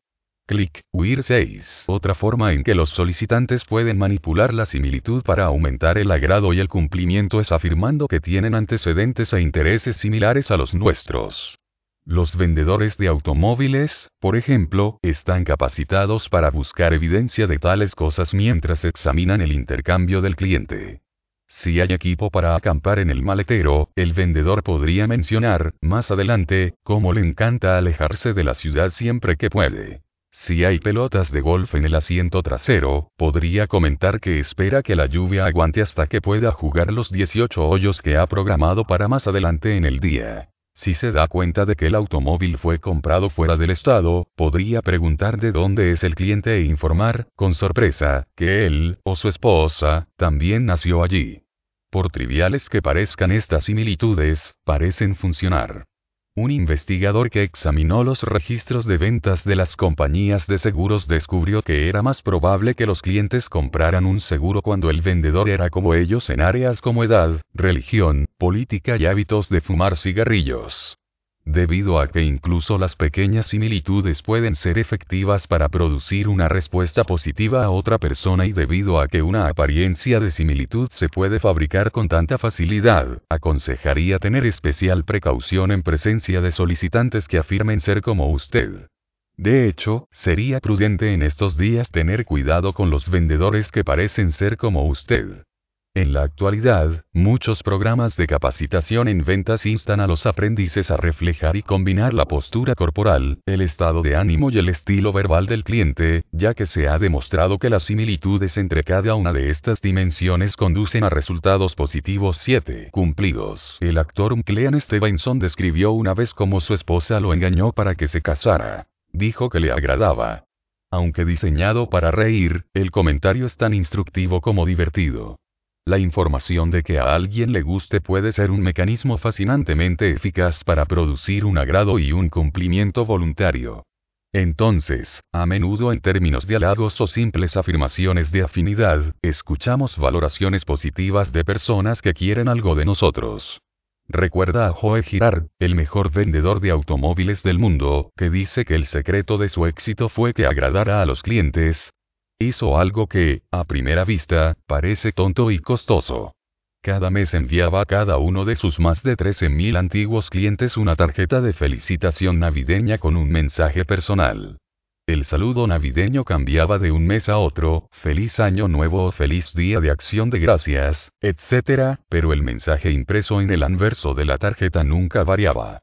Decía, me gustas. Como lo explicó Joe, no hay nada más en la tarjeta. Nada más que mi nombre. Solo les digo que me gustan. Me gustas. Llegaba por correo todos los años, 12 veces al año, como un reloj. Me gustas, en una tarjeta impresa que también se transmitió a otras 13.000 personas. ¿Podría funcionar realmente una declaración de agrado tan impersonal, tan obviamente diseñada para vender automóviles? Joe Girard cree que sí. Y un hombre tan exitoso como él en lo que hizo merece nuestra atención. Joe comprende un hecho importante sobre la naturaleza humana. Somos unos fanáticos fenomenales de los halagos. Aunque hay límites para nuestra credulidad, especialmente cuando podemos estar seguros de que el adulador está tratando de manipularnos, como regla general, tendemos a creer en los elogios y agradar a quienes los brindan, a menudo cuando es claramente falso. Un experimento realizado con hombres en Carolina del Norte muestra lo indefensos que podemos estar ante los elogios. Los hombres del estudio recibieron comentarios sobre sí mismos de otra persona que necesitaba un favor de ellos. Algunos de los hombres solo recibieron comentarios positivos, otros solo comentarios negativos y algunos recibieron una mezcla de bueno y malo. Hubo tres hallazgos interesantes. Primero, el evaluador que solo brindó elogios fue el que más agradó a los hombres. En segundo lugar, este fue el caso a pesar de que los hombres se dieron cuenta de que el adulador saldría ganando con su agrado. Finalmente, a diferencia de otros tipos de comentarios, los elogios puros no tienen que ser precisos para funcionar. Los comentarios positivos producían tanto agrado por el adulador cuando eran falsos como cuando eran verdaderos 8. Aparentemente, tenemos una reacción tan automáticamente positiva a los cumplidos que podemos ser víctimas de alguien que los usa en un intento obvio de ganar nuestro favor. Clic, zumbido. Visto desde esta perspectiva, el gasto de imprimir y enviar más de 150.000 tarjetas de me gustas cada año no parece tan tonto ni tan costoso como antes. Contacto y cooperación. En su mayor parte, nos gustan las cosas que nos son familiares. 9 Para demostrarlo a sí mismo, intente un pequeño experimento. Obtenga el negativo de una fotografía antigua que muestre una vista frontal de su rostro y conviértalo en un par de imágenes. Una que lo muestre como realmente mira y otra que muestre una imagen inversa, de modo que los lados derecho e izquierdo de su cara se intercambian. Ahora decide qué versión de tu rostro te gusta más y pídele a un buen amigo que también haga la elección. Si se parece en algo a un grupo de mujeres de Milwaukee en las que se probó este procedimiento, debería notar algo extraño. Su amiga preferirá la impresión verdadera, pero usted preferirá la imagen inversa. ¿Por qué? Porque ambos responderán favorablemente al rostro más familiar su amigo al que ve el mundo y usted al transpuesto que encuentra en el espejo todos los días 10. Debido a su efecto sobre el agrado, la familiaridad juega un papel en las decisiones sobre todo tipo de cosas, incluidos los políticos que elegimos. Parece que en una cabina electoral los votantes a menudo eligen un candidato simplemente porque el nombre les resulta familiar. En una controvertida elección de hoyo hace unos años, un hombre que tenía pocas posibilidades de ganar la carrera por el fiscal general del estado llegó a la victoria cuando, poco antes de las elecciones, cambió su nombre a Brown, un apellido de mucha tradición política de hoyo 11. ¿Cómo podría suceder tal cosa? La respuesta se encuentra en parte en la forma inconsciente en que la familiaridad afecta el gusto. A menudo no nos damos cuenta de que nuestra actitud hacia algo ha sido influenciada por la cantidad de veces que hemos estado expuestos a ello en el pasado. Por ejemplo, en un experimento, los rostros de varios individuos aparecieron en una pantalla tan rápidamente que más tarde, los sujetos que fueron expuestos a los rostros de esta manera no pudieron recordar haber visto a ninguno de ellos antes. Sin embargo, cuanto más frecuentemente aparecía el rostro de una persona en la pantalla, más les gustaba a estos sujetos cuando se conocían en una interacción posterior. Y debido a que un mayor agrado conduce a una mayor influencia social, estos sujetos también fueron más persuadidos por las declaraciones de opinión de los individuos cuyos rostros habían aparecido en la pantalla con mayor frecuencia 12 sobre la base de la evidencia de que somos más favorables a las cosas con las que hemos tenido contacto, algunas personas han recomendado un enfoque de contacto para mejorar las relaciones raciales. Argumentan que simplemente al proporcionar a las personas de diferentes orígenes étnicos una mayor exposición entre sí como iguales, esas personas naturalmente llegarán a agradarse más entre sí. Sin embargo, cuando los científicos han examinado la integración escolar, el área que ofrece la mejor prueba individual del enfoque de contacto, han descubierto un patrón totalmente opuesto. Es más probable que la desegregación escolar aumente el prejuicio entre negros y blancos que lo disminuya 13. Quedémonos con el tema de la eliminación de la segregación escolar por un tiempo por muy bien intencionados que sean los defensores de la armonía interracial a través del simple contacto, es poco probable que su enfoque dé frutos porque el argumento en el que se basa está terriblemente mal informado. En primer lugar, el entorno escolar no es un crisol donde los niños interactúan tan fácilmente con miembros de otros grupos étnicos como lo hacen con los suyos. Años después de la integración escolar formal, hay poca integración social. Los estudiantes se agrupan étnicamente, separándose en su mayor parte de otros grupos. En segundo lugar, incluso si hubiera mucha más interacción interétnica, la investigación muestra que familiarizarse con algo a través del contacto repetido no necesariamente causa un mayor agrado. De hecho, la exposición continua a una persona u objeto en condiciones desagradables como la frustración, el conflicto o la competencia conduce a una menor simpatía 14 y el aula estadounidense típico fomenta precisamente estas condiciones desagradables. considere el esclarecedor informe de un psicólogo, Elliot Aronson, llamado para consultar con las autoridades escolares sobre los problemas en las escuelas de Austin, Texas. Su descripción de cómo descubrió que la educación procedía en el aula estándar podría aplicarse a casi cualquier escuela pública en los Estados Unidos. En general, así es como funciona. El profesor se para frente a la clase y hace una pregunta. 6 a 10 niños se esfuerzan en sus asientos y agitan sus manos en la cara del maestro, ansiosos porque los llamen y demuestren lo inteligentes que son. Varios otros se sientan en silencio con los ojos desviados, tratando de volverse invisibles.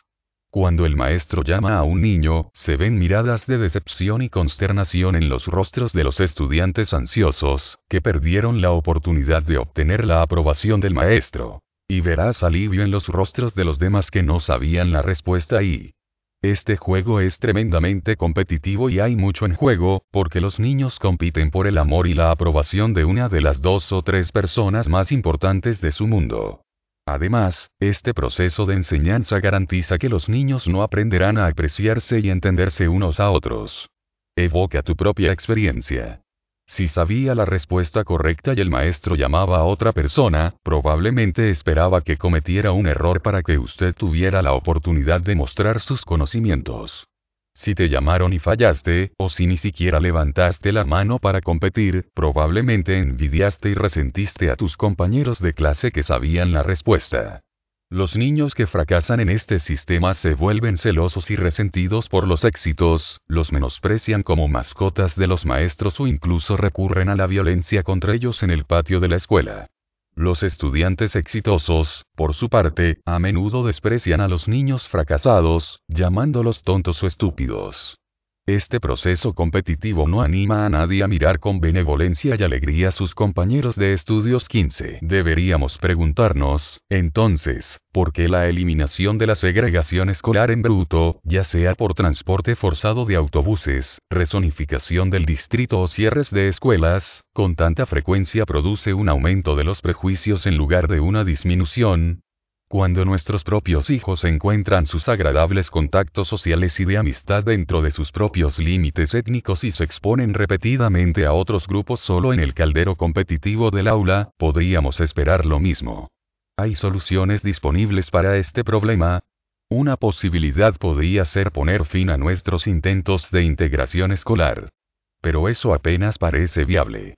Incluso si ignoráramos los inevitables desafíos legales y constitucionales y la disputa social disruptiva que provocaría tal retirada, existen razones sólidas para buscar la integración en el aula.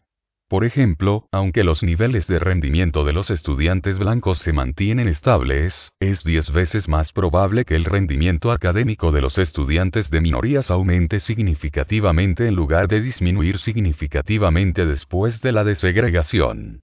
Debemos ser cautelosos en nuestro enfoque de la eliminación de la segregación escolar para no tirar al bebé porque está sentado en un baño de agua sucia.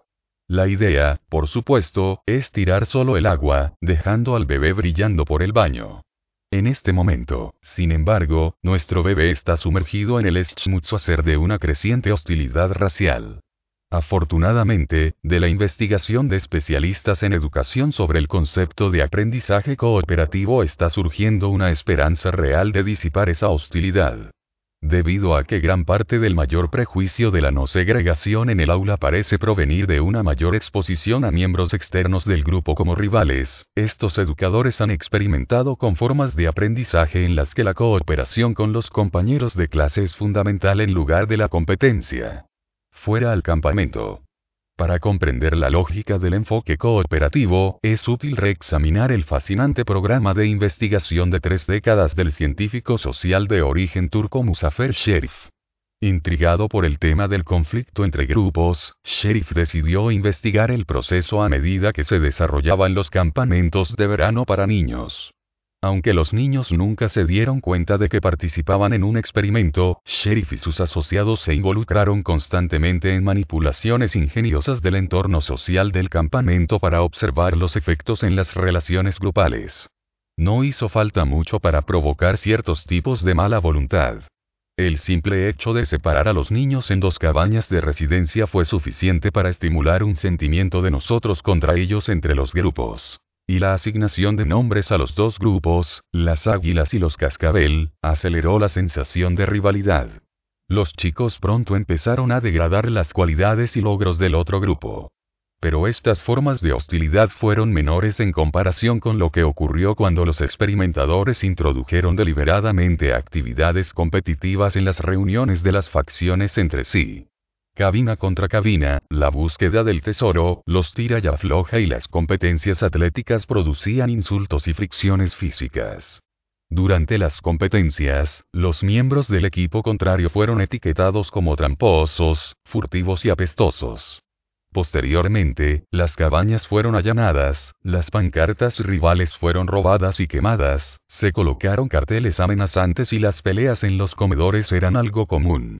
En este punto, fue evidente para Sheriff que la receta para la falta de armonía era rápida y fácil. Simplemente separe a los participantes en grupos y déjelos reposar un rato en sus propios jugos. Luego mezcle sobre la llama de la competencia continua. Y ahí lo tienes. El odio entre grupos en ebullición. Luego, los experimentadores se enfrentaron a una cuestión más desafiante. ¿Cómo eliminar la hostilidad arraigada que habían creado? Primero probaron el enfoque de contacto de reunir a las bandas con más frecuencia. Pero incluso cuando las actividades conjuntas fueron placenteras, como películas y eventos sociales, los resultados fueron desastrosos. Los picnics produjeron peleas gastronómicas, los programas de entretenimiento dieron paso a concursos de gritos, las filas de los comedores degeneraron en fósforos. Sheriff y su equipo de investigación comenzaron a preocuparse de que, al estilo del Dr. Frankenstein, podrían haber creado un monstruo que ya no podían controlar. Luego, en el punto álgido de la contienda, dieron con una resolución que era a la vez simple y eficaz.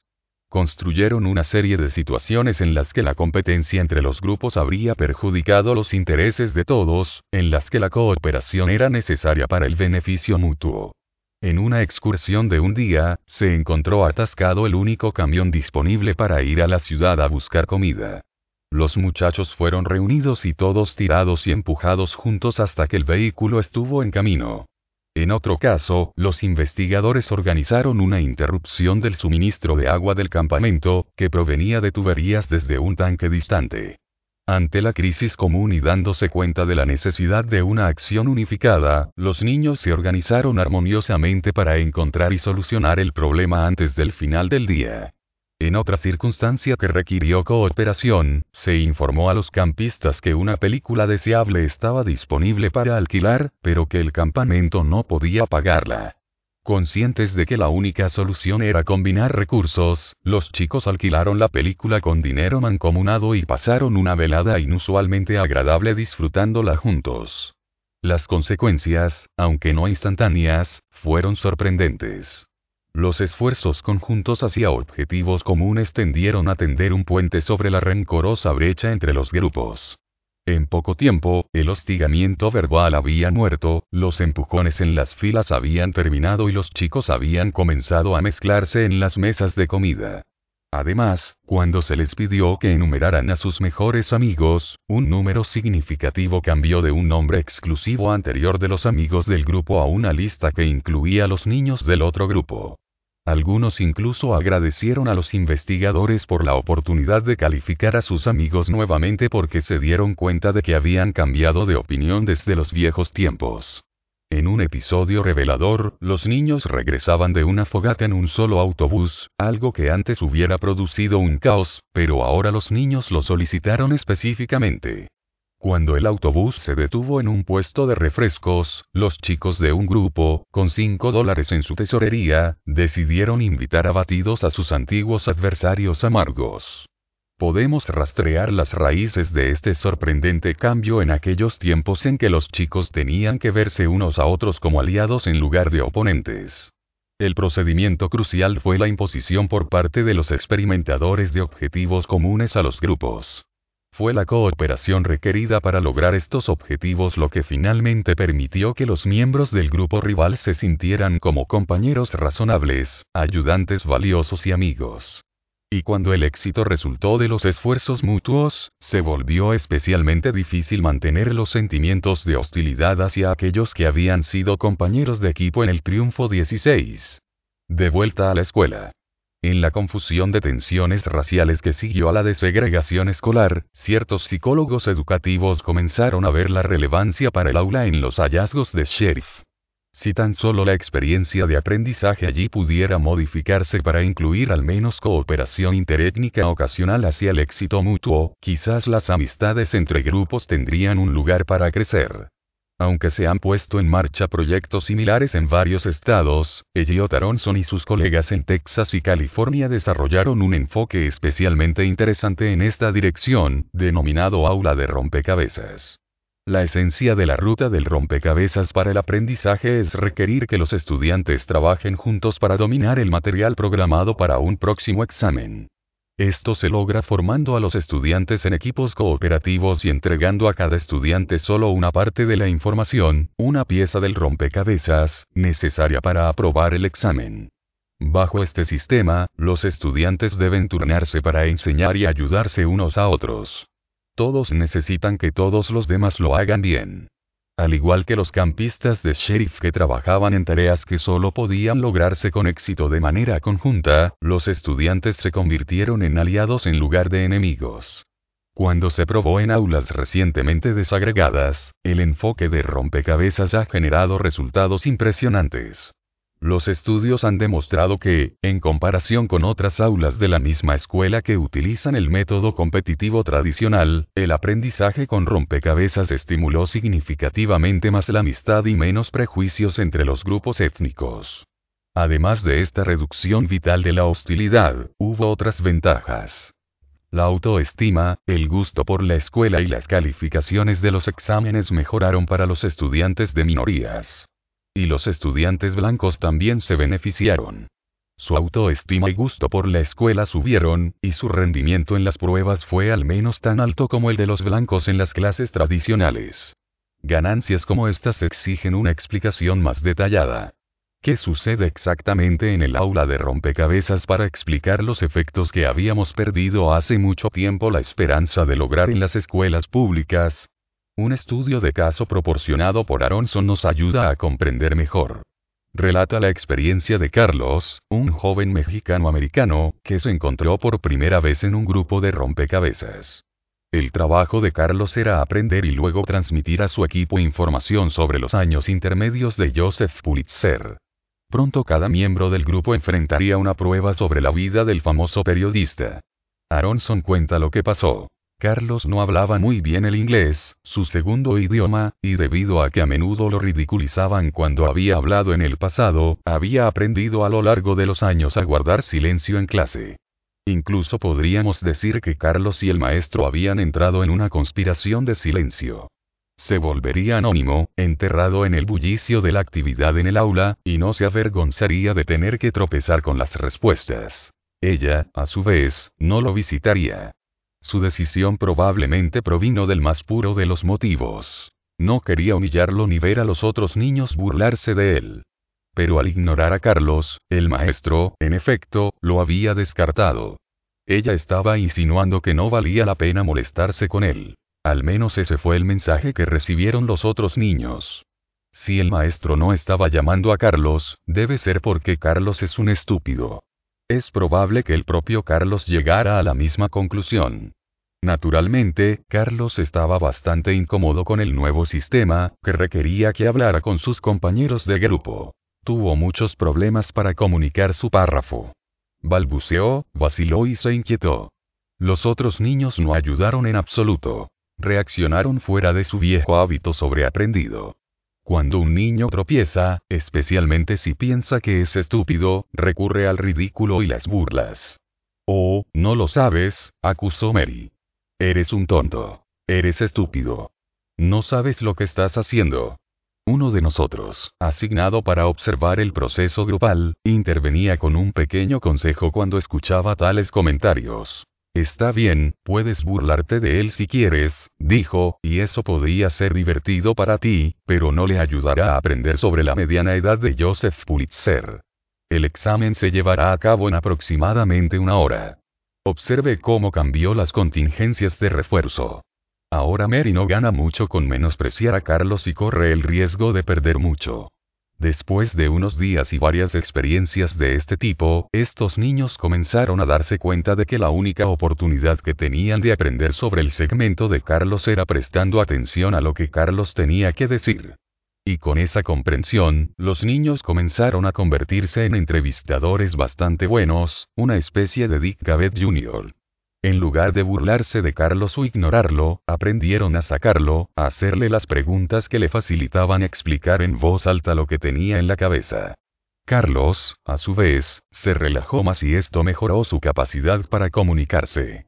Después de un par de semanas, los niños llegaron a la conclusión de que Carlos no era tan tonto como pensaban. Vieron cosas en él que no habían visto antes.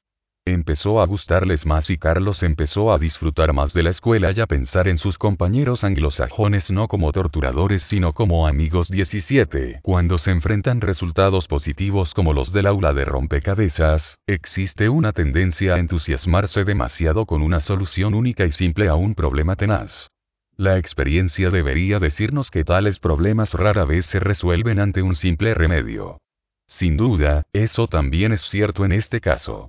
Incluso dentro de los límites de los procedimientos de aprendizaje cooperativo, los problemas son complejos.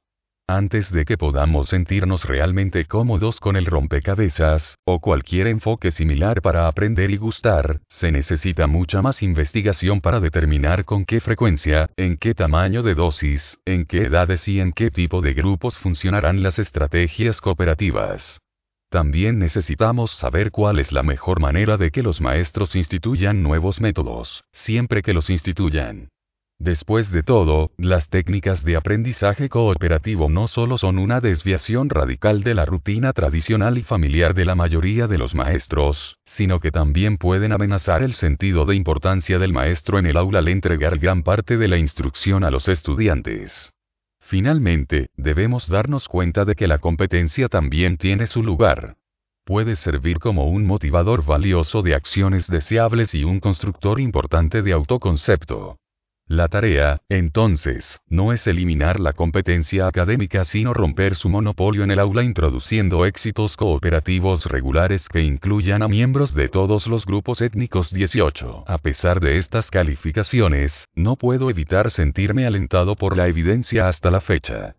Cuando hablo con mis estudiantes, o incluso con mis vecinos y amigos, sobre las perspectivas de los enfoques de aprendizaje cooperativo, puedo sentir que el optimismo aumenta en mí. Las escuelas públicas han sido durante mucho tiempo la fuente de noticias desalentadoras. Disminución de las calificaciones de los exámenes, agotamiento de los maestros, aumento de la delincuencia y, por supuesto, conflictos raciales. Ahora hay al menos una grieta en la penumbra y me encuentro realmente emocionado por eso. ¿Cuál es el sentido de esta digresión sobre los efectos de la eliminación de la segregación escolar en las relaciones raciales? El punto es hacer dos puntos.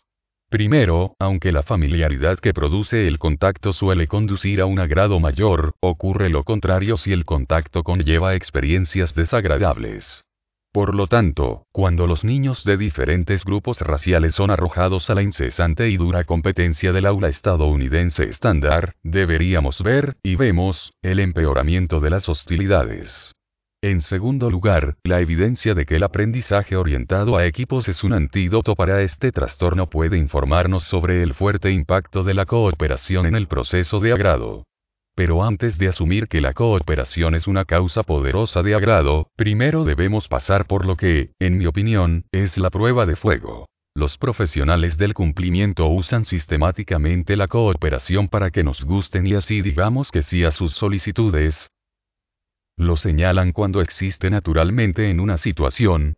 Intentan amplificarlo cuando existe solo débilmente. Y, lo más instructivo de todo, lo fabrican cuando está ausente,